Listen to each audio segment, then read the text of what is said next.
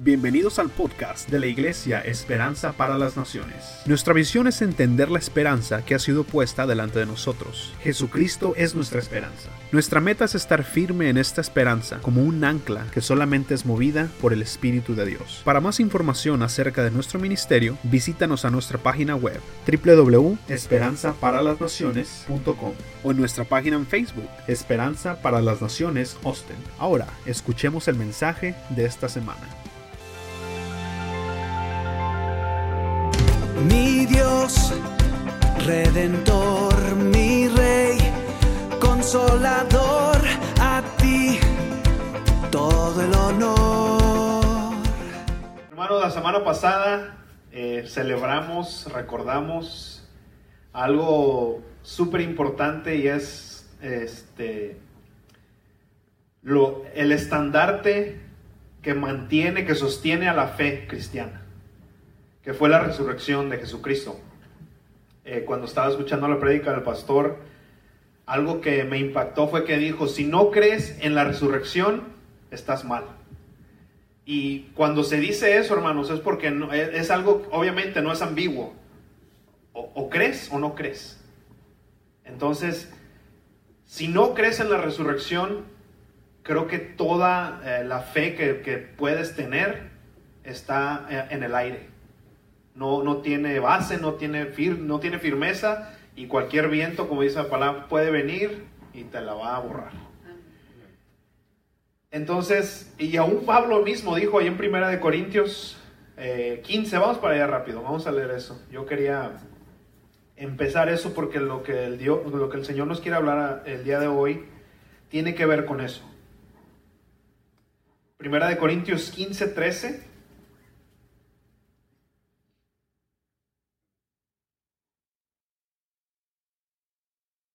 Fíjense lo que dijo Pablo, dice, esta es la palabra de Dios.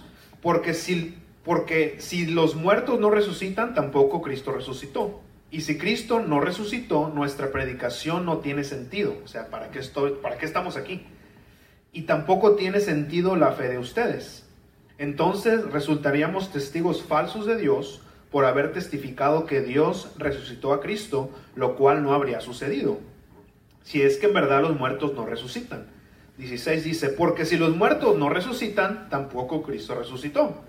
O sea que si no crees en la resurrección, pues eh, entonces Cristo para ti fue una persona más. Y si Cristo no resucitó, la fe de ustedes no tiene sentido y ustedes todavía están en sus pecados. Y esa es una noticia muy, muy trágica. Si en verdad la resurrección no existe o no existió. Dice, en tal caso, también los que murieron en Cristo están perdidos.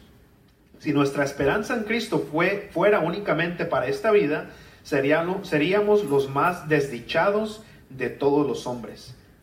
Pero lo hecho, el hecho es que Cristo ha resucitado. dice Pablo, si Cristo no hubiera resucitado, somos los más desdichados del mundo. Así que dirían, diría la gente, y con razón, pobres de esas gentes. Pobres cristianos están ahí perdiendo el tiempo, pensando que lo que hizo Cristo o eh, que resucitó Cristo es una fantasía, puro rollo, pobrecitos. Dice Pablo, si eso fuera cierto, seríamos, la verdad, creo que también dice más adelante, pues vamos a tomar y beber y diviértanse porque nos vamos, se acaba, se acaba, mueres y ya, ya no existe nada más. Pero hermanos, Cristo resucitó. Eso significa no solamente que es cierto, sino que todo lo que dijo es cierto. Dijo él, si crees en mí, vas a tener vida eterna. Todo el que oye mi voz son de Dios. Yo soy el camino, la verdad y la vida. Todo lo que dijo Jesús es cierto y la resurrección lo comprueba. Porque todas las filosofías, todas las religiones, todas las personas que se dijeron ser algo, ninguna ha resucitado de los muertos. Ninguna. Pudieron haber dicho lo que fuera, pero las tumbas, ahí están los huesos de todas esas personas, de Buda, de, todos los que pensaron o dijeron ser alguien. Vas a la, a la tumba y ahí están sus huesos. Y esa es la prueba de que tú y yo estamos en el camino correcto. es que gloria a Dios por eso. Eh, ahora, y para mencionar un poco las casas de esperanza que de este sábado estuvieron, estuvo muy hermoso se habló precisamente de la, resurrección, eh, de los beneficios. El hermano trajo una pregunta que abrió toda la plática. Entonces, pero ahora, ahora ¿qué sigue?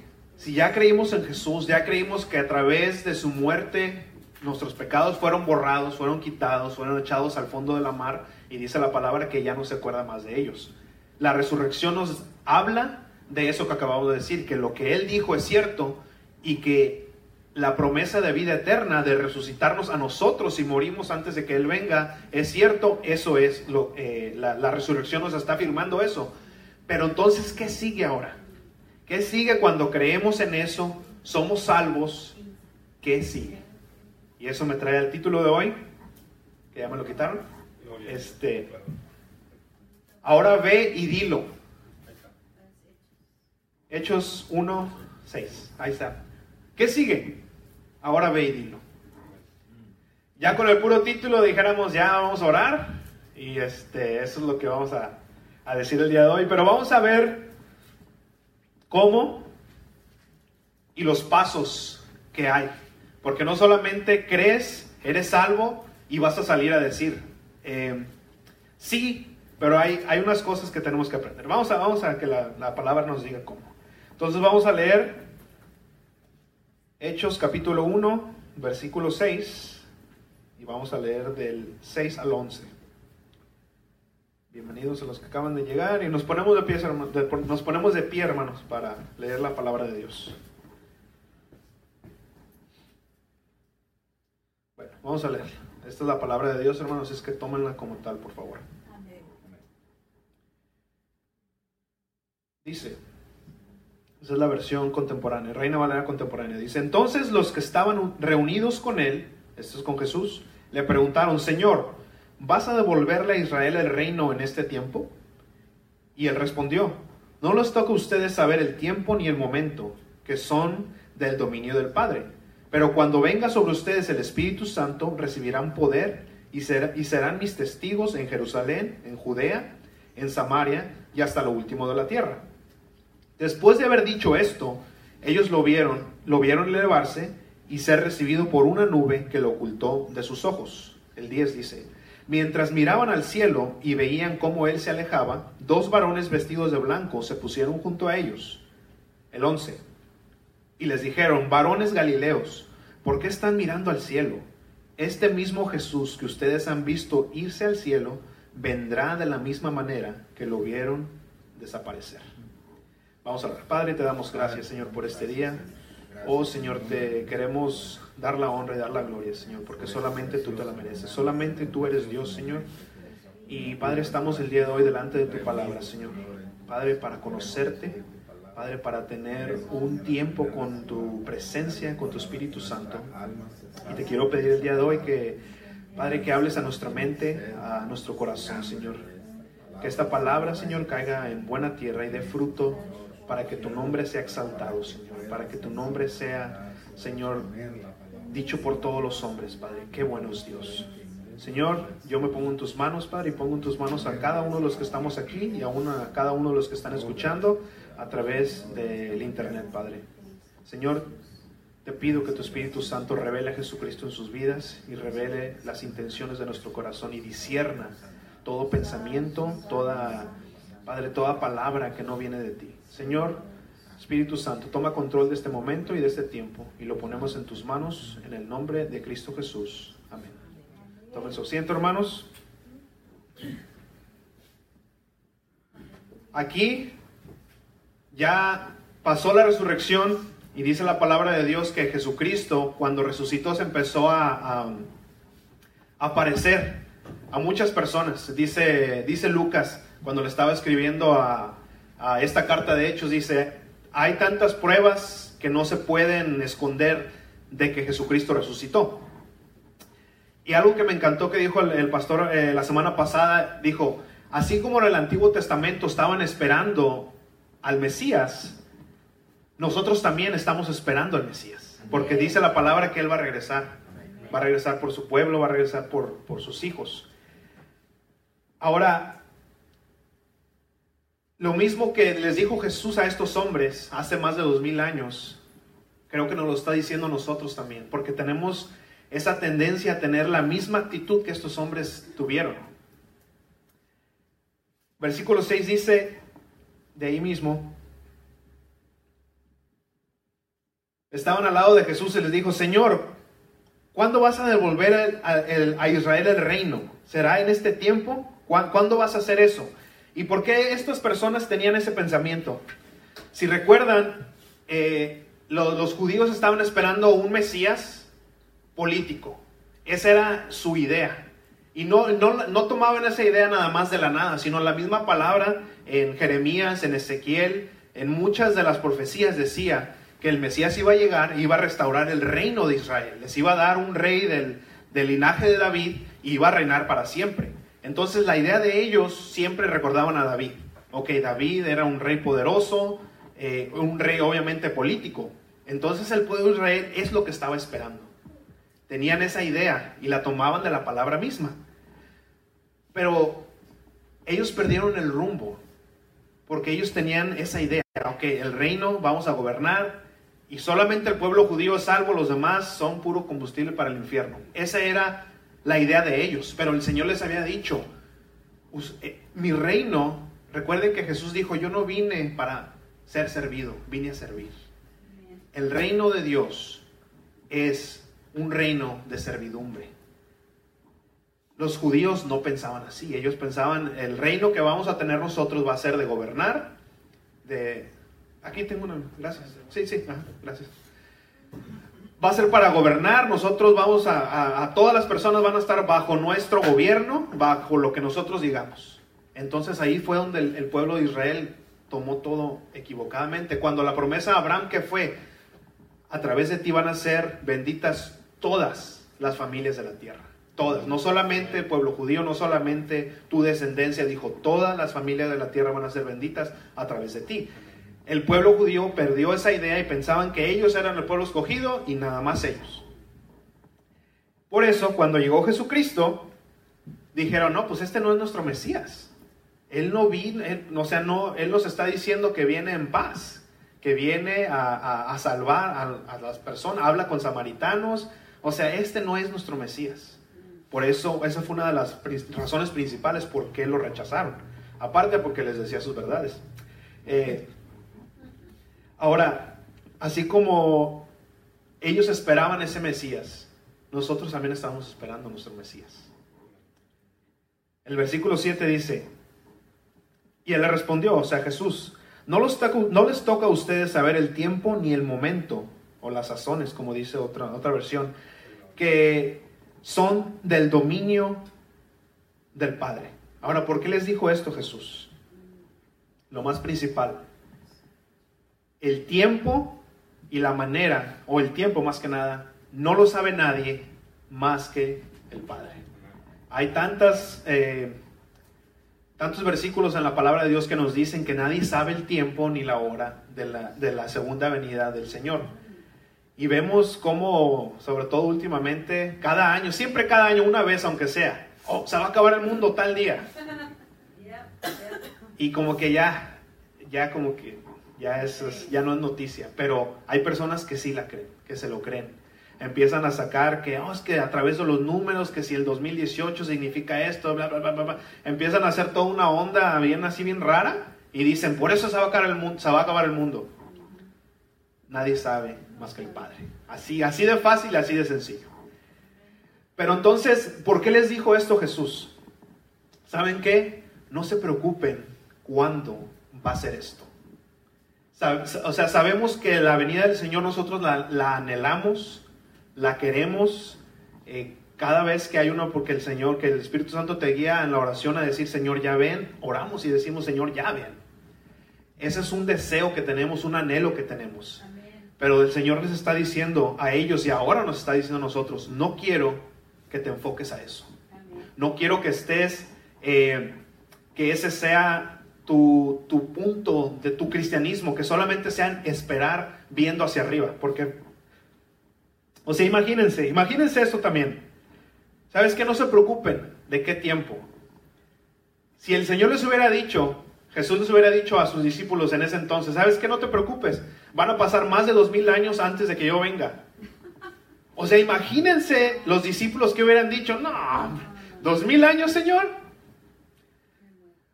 O sea, ¿qué hubieras, qué hubieras hecho? ¿Tú, qué, hubiéramos hecho nosotros si el Señor te dijera el precio que ibas a pagar por conocerlo?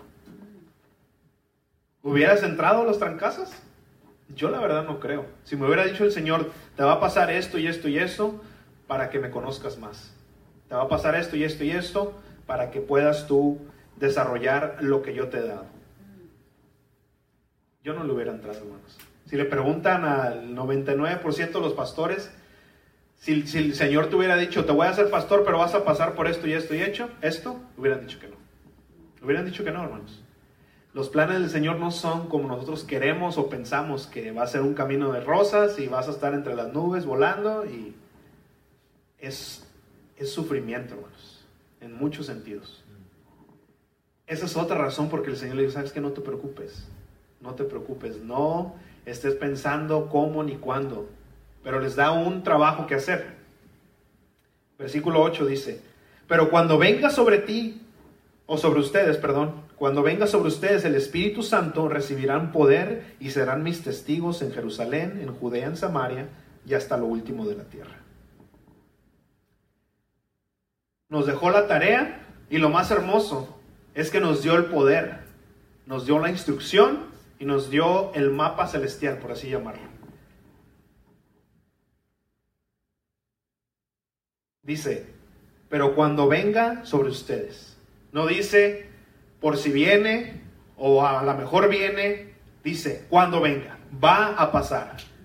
Vas a ser tú eh, revestido del Espíritu Santo, va a llegar ese poder, como decía el pastor la semana pasada, va a llegar ese dunamis, esa dinamita. Hermanos, el Espíritu Santo no es, es el mismo Espíritu que levantó a Lázaro de los muertos, es el mismo Espíritu que levantó aún a Jesucristo de los muertos. Eso es dinamita, es dinamita. Y luego dice que va a pasar, que va a venir el, Espíritu Santo y serás testigo. No va a decir, no, o sea, no dice, oye, a lo mejor vas a ser testigo, a lo mejor te da una, una espinita de que vas a querer hablar de mí. No, dice, vas a ser testigo. Es un hecho, no es de que a lo mejor, que y chance. O sea que, si tú has recibido ese Espíritu Santo, o bueno, si crees tú que has recibido el Espíritu Santo, pero no tienes ese deseo en tu corazón de hablar de Jesucristo, de hablar lo que Él ha hecho en tu vida, sabes que hermano, necesitamos tal vez repensar si de veras somos salvos. Porque no dice aquí que a lo mejor vas a hablar de mí, a lo mejor chance, no, dice vas a, ser un testigo. Hermanos, estudiando esta palabra, testigo, viene del, de- del griego martus, de donde viene la palabra mártir. Por eso les digo que ser testigo no es un lecho de rosas, no es un paseo en el parque, como dicen por ahí. Un mártir, la definición es persona que muere o sufre grandes padecimientos en defensa de sus creencias o convicciones. Muere o sufre grandes padecimientos en defensa de sus creencias o convicciones.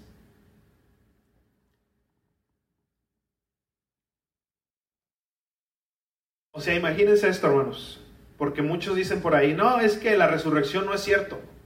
Eh, Son mitos y empiezan otra vez, una vez más, a crear ondas que, que los discípulos sacaron el cuerpo antes y bueno, un montón de rollo. Pero vamos a pensar esta, una cosa, ¿cuántas personas no han sido testigos, no han sido mártires de Jesucristo? Tú por más, vamos a suponer, las personas que tienen eh, el amor al deporte o un equipo, que se visten de su equipo, se, o sea, dan casi toda su vida por el equipo, entre comillas. Pero ¿qué pasa si, si te dijeran, hermano, vamos a tener que quitarle la vida para que su equipo, eh, los Cowboys, diría el pastor, vamos a, tiene que entregar su vida para que los Cowboys sigan, sigan jugando? Exactamente. No van, a decir, yo doy mi vida por los Cowboys, yo doy mi vida por el equipo que sea. ¿Qué van a hacer? Ah, no, sabes que ya como que ya no me estaba gustando ese equipo, de todo mundo lo hacen. Nunca ganan. Nu- Nunca ganan. Nunca ganan. No das tu vida.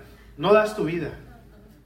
Por algo que, que no, que no tienes en tu corazón, que no tienes pasión.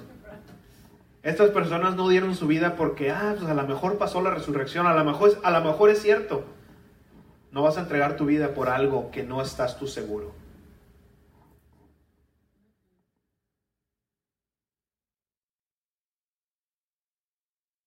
Ahora, nos da el poder, nos da el Espíritu Santo y nos da, como les decía, el mapa celestial. Dice que me serás testigo en Jerusalén, que todos sabemos que es nuestra casa, ¿verdad? Dice Jerusalén que empieza nuestra casa. Judea, nuestra familia, nuestro alrededor, Samaria, nuestros enemigos y pues el resto del mundo, esa no necesita explicación. Y el orden tiene sentido, pero antes de eso les dijo, vayan y esperen. Esperen al Espíritu Santo. ¿Por qué el Señor mandó a esperar a esta gente? ¿Por qué no dijo en ese rato, antes de que me vaya, mientras voy subiendo, el Espíritu baja y ya, se, se hizo? ¿Por qué tuvieron que esperar, estos 50 días? ¿Por qué los mandó a esperar? Yo sé que Jerusalén normalmente se, se dice que es empiezas por tu casa, ¿verdad? Pero vamos a tomarlo un, un paso más atrás y a decir esto. Jerusalén también es tu corazón. Primero tiene que empezar en tu corazón. Antes de que tú puedas dar algo, tiene que estar en ti primero. La, la razón por que yo creo que mandaron a esperar a todos estos discípulos es porque el Señor quería, porque estuvieron esperando, pero no estuvieron, ay Señor, a ver a qué horas llegas. Fueron y estaban orando. Estaban teniendo comunión con el Señor. Y les apuesto que estaban en la palabra de Dios. Entonces el Señor nos llama a esperar, pero no es una espera pasiva, es una espera activa. Búscame en oración, búscame en la palabra. Si el Señor nos ha mandado a esperar, hermanos, es porque quiere que esté primeramente ese testimonio en tu corazón firme para que tú puedas entonces salir, hermanos, porque Jerusalén, Judea, es lo más difícil. No sé si les ha pasado a ustedes que predicar en tu casa y a tu familia es lo más difícil. Una, si te conocieron antes de Cristo, saben todas las burradas que hicimos. Para empezar, cuando tú quieres, cuando el Señor empieza a cambiar tu vida, es difícil para una persona que te conoció antes ver la diferencia. Porque sabe, no, pues es que este era bien jarra, o sea, ¿cómo? Como que no la creemos. A veces ni uno mismo la cree a veces. Entonces, es difícil empezar a predicar en Jerusalén, en la casa. Ahora, si crecimos en hogares cristianos, es igual. Porque sabes qué, aunque el Señor nos, ha, nos está este, eh, cambiando, todavía tenemos errores. Entonces en la casa nuestra familia ve, eh, nos ve todo. Ve todo lo que hacemos mal. Nos conocen exactamente, nos conocen en lo, lo íntimo y ven todos los errores. Porque aquí en la iglesia todos nos venimos y todos nos vemos bien cristianos. Pero en la casa es otra cosa. Ahora, por eso les digo, es, es difícil en Jerusalén. En Judea igual, con nuestra familia a nuestro alrededor. Entonces, si ese testimonio, esa convicción de que Jesús vive en tu corazón ahora, no está bien cimentada en tu corazón, no puedes salir tú a predicar ni siquiera a Jerusalén, ni siquiera puedes empezar en tu casa. Por eso el Señor, vayan y esperen, porque a través de ese poder no solamente les voy a dar el poder del Espíritu Santo, sino que van a pasar tiempo conmigo y ese testimonio va a estar cimentado en tu corazón. Segunda de Corintios 10:4. Dice, ahí apúntalo, yo se los leo. Dice, las armas con las que luchamos no son las de este mundo, sino las poderosas armas de Dios, capaces de destruir fortalezas. Es lo que le decía el dunamis, la dinamita que es el Espíritu Santo ahora en tu vida, es para derrotar fortalezas. Le dijo a, a Ezequiel, si no más me equivoco, no es con, con, un, con un ejército, es con mi espíritu. Versículo 9.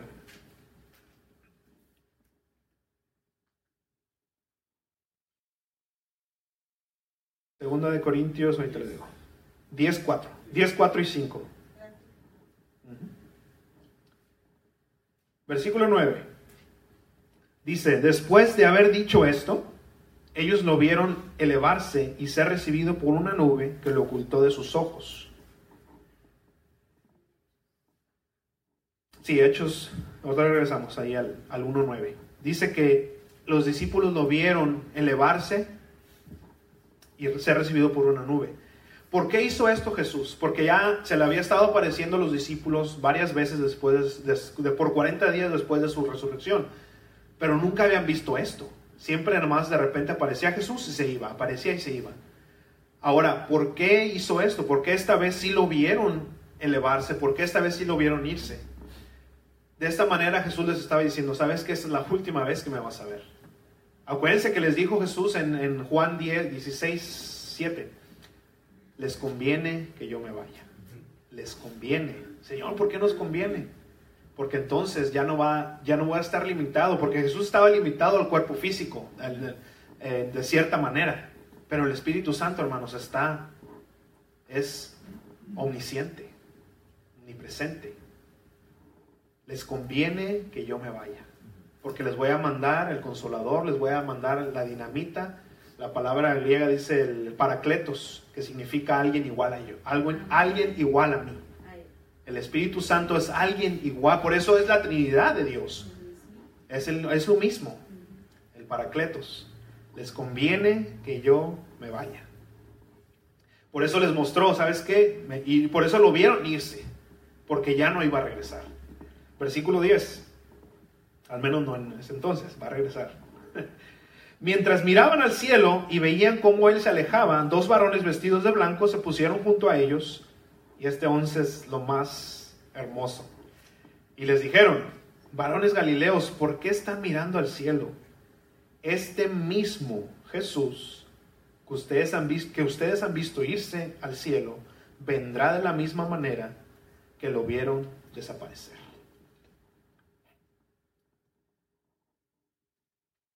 Este versículo está glorioso. Este mismo Jesús, no otro, no de otra manera, no de, de mujer como andan diciendo por ahí. No, este mismo Jesús. Hermanos, cuando veamos a Jesús, ¿sabes qué vamos a ver también? Las marcas en sus manos, las marcas en su costado, las marcas en sus pies. Esa, esa, esa va a ser la única cosa de la tierra, por así decirlo, del mundo que vamos a ver en el cielo. Las marcas que pagaron tu precio y mi precio. Pero es el mismo Jesús, hermanos, ese mismo Jesús que se fue, es el mismo que tú y yo adoramos ahora, y ese mismo Jesús va a venir por su iglesia. Apocalipsis 1.7, ahí apúntenlo, dice, miren, ya vienen las nubes, y todos lo verán, aún los que lo traspasaron, y todas las naciones de la tierra harán lamentación por él. Sí, amén. Apocalipsis 1.7. Lo que estos ángeles estaban diciendo a estos hombres, así como vieron a Jesús, así va a venir. Ahora no está hablando del rapto, porque acuérdense que el rapto dice la palabra que va a suceder en un abrir y cerrar de ojos, nadie supo ni qué pasó. Nomás de repente va, todos los que son cristianos ya no van a estar en la tierra. Está hablando de la segunda venida, donde viene, la palabra dice que viene en un caballo blanco, con todo su ejército, dice que viene con su galardón. De esa venida está hablando aquí, porque lo van a ver todos, todos van a ver, todo el mundo va a ser eh, testigo, ya no de Jesús, sino va a ser testigo de que viene Él ya con una vara de hierro, dice la palabra de Dios. Se fue físicamente, vendrá físicamente. Se fue visiblemente, o sea, lo vieron, va a venir visiblemente. Se fue del monte de los olivos y dice la palabra que iba a llegar. Se fue en presencia de sus discípulos y va a venir en presencia de sus discípulos, con sus discípulos. Hermanos, el Señor viene pronto. Amén. Y no es una palabra que ya, sí, Dios viene pronto y como que ya bien choteada, ¿no? No, hermanos, el Señor viene pronto. Él dice, yo vengo pronto, yo vengo pronto. No hay que esperar al Señor, hermanos, pasivamente. De que, ok, como esos hombres, o sea, les dijo, los ángeles dijeron, ¿qué están haciendo viendo al cielo? El Señor les dijo algo que hacer, que, o sea, ¿qué están haciendo viendo hacia el cielo? Pónganse a trabajar. Galileos, ¿qué están viendo en el- al cielo? El Señor les dijo que vayan a predicar. ¿Ya viste la resurrección? Ya lo quitaron. Ahora ve y dilo. Dejemos de esperar al Señor de manera pasiva y hagámoslo, hagámoslo de, de manera activa. Y eso nos ayuda también, hermanos, porque cuando estás viendo el reloj esperando que se llegue una hora y nomás estás viendo el reloj, los minutos se te hacen eternos. Eternos. Es decir, que a qué horas cambia el que sigue, el número que sigue. Y eso es lo que pasa cuando esperamos el Señor así. Va a llegar el momento de que "Ah, el Señor eso tardó mucho. Ya no vino, ya no vino. Mejor tomamos y bebamos. En fin, que no viene el Señor. Y ha habido, hay gente que, que, que ha tenido ese pensamiento y tienen ese pensamiento. Por eso el Señor les dice, hey, deja de estar viendo al cielo y ponte a trabajar. No te preocupes de cuándo voy a venir. ¿Crees que voy a venir? Sí, Señor. Ok, ponte a trabajar. ¿Creemos que va a venir? Sí, creemos que va a venir. ¿Y que va a ser pronto? Va a ser pronto. Amén. Pero hay que trabajar. Nos mandó a hacer algo y, y hay que hacerlo, hermanos. Tenemos que tener ese testimonio en nuestro corazón para entonces salir y decirlo. Amén. Ahora, vamos a ponernos de pie, hermano. Ya voy a terminar.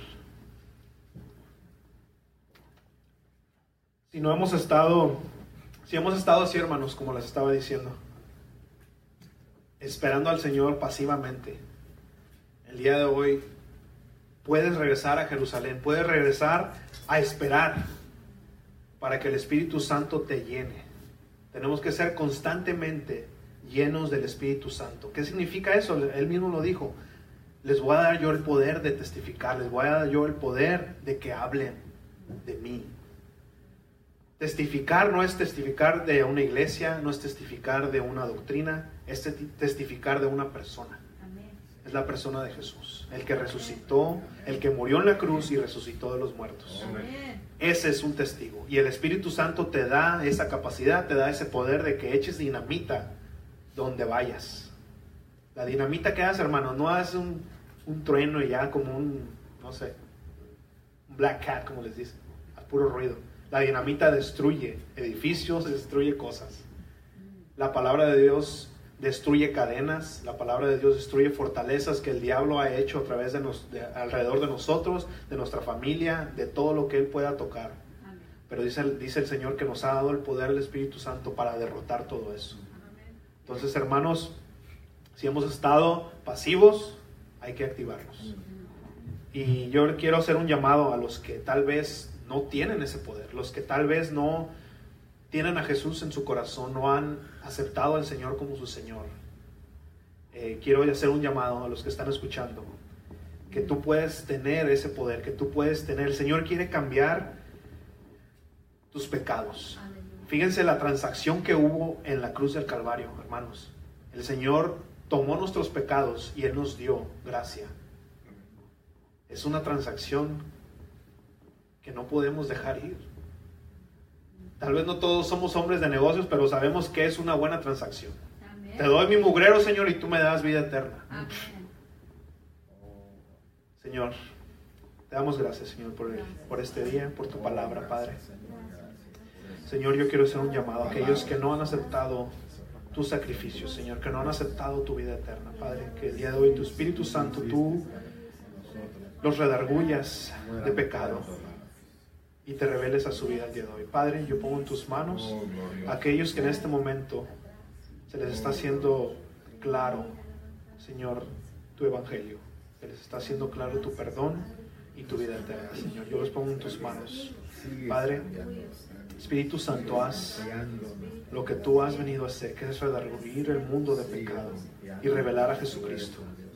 Señor, te doy gracias, Señor. Y yo te doy gracias y pongo en tus manos a cada uno de los que están aquí en esperanza para las naciones, Señor. Que Espíritu Santo, tú les des esa llenura de tu poder, esa llenura de esa dinamita, Padre, para que podamos derrumbar todas esos edificios que ha construido el enemigo, Señor.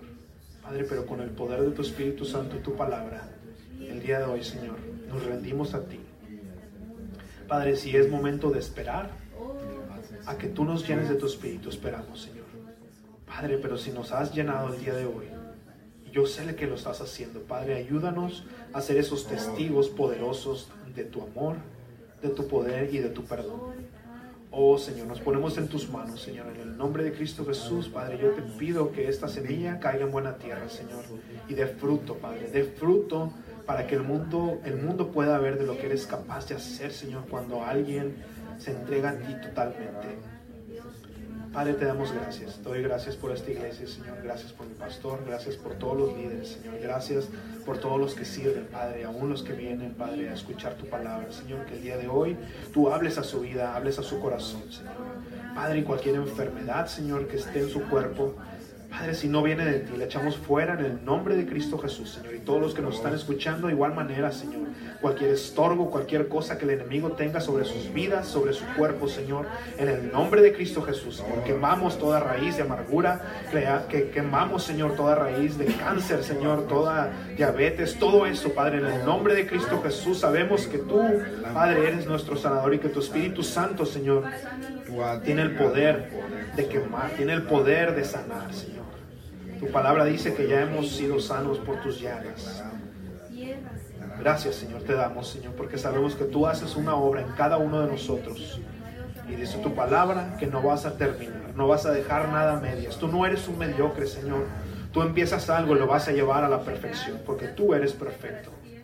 Señor Jesús, te damos gracias por haber muerto por nuestros pecados en esta cruz del Calvario. Que tu sangre ahora nos ha limpiado y que tu resurrección sella lo que tú dijiste, lo que tú hiciste.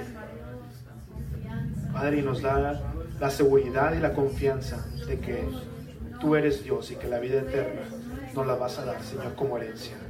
Gracias, Señor, por tu Hijo y gracias por este tiempo. Yo pongo en tus manos lo que sigue, Señor, que sea para tu gloria y para tu honra, Señor. Y te lo ponemos todo ante ti, en el nombre, cree sobre todo nombre, en el nombre de Jesús. Amén. La Iglesia Esperanza para las Naciones te da las gracias por escucharnos. Si vives en el área de Austin o sus alrededores y no tienes un lugar donde congregarte, te invitamos a nuestros servicios. Para más informes y horarios, visítanos a nuestra página de internet esperanzaparalanaciones.com. Te esperamos a nuestra próxima edición con más del mensaje de salvación. Gracias y Dios los bendiga.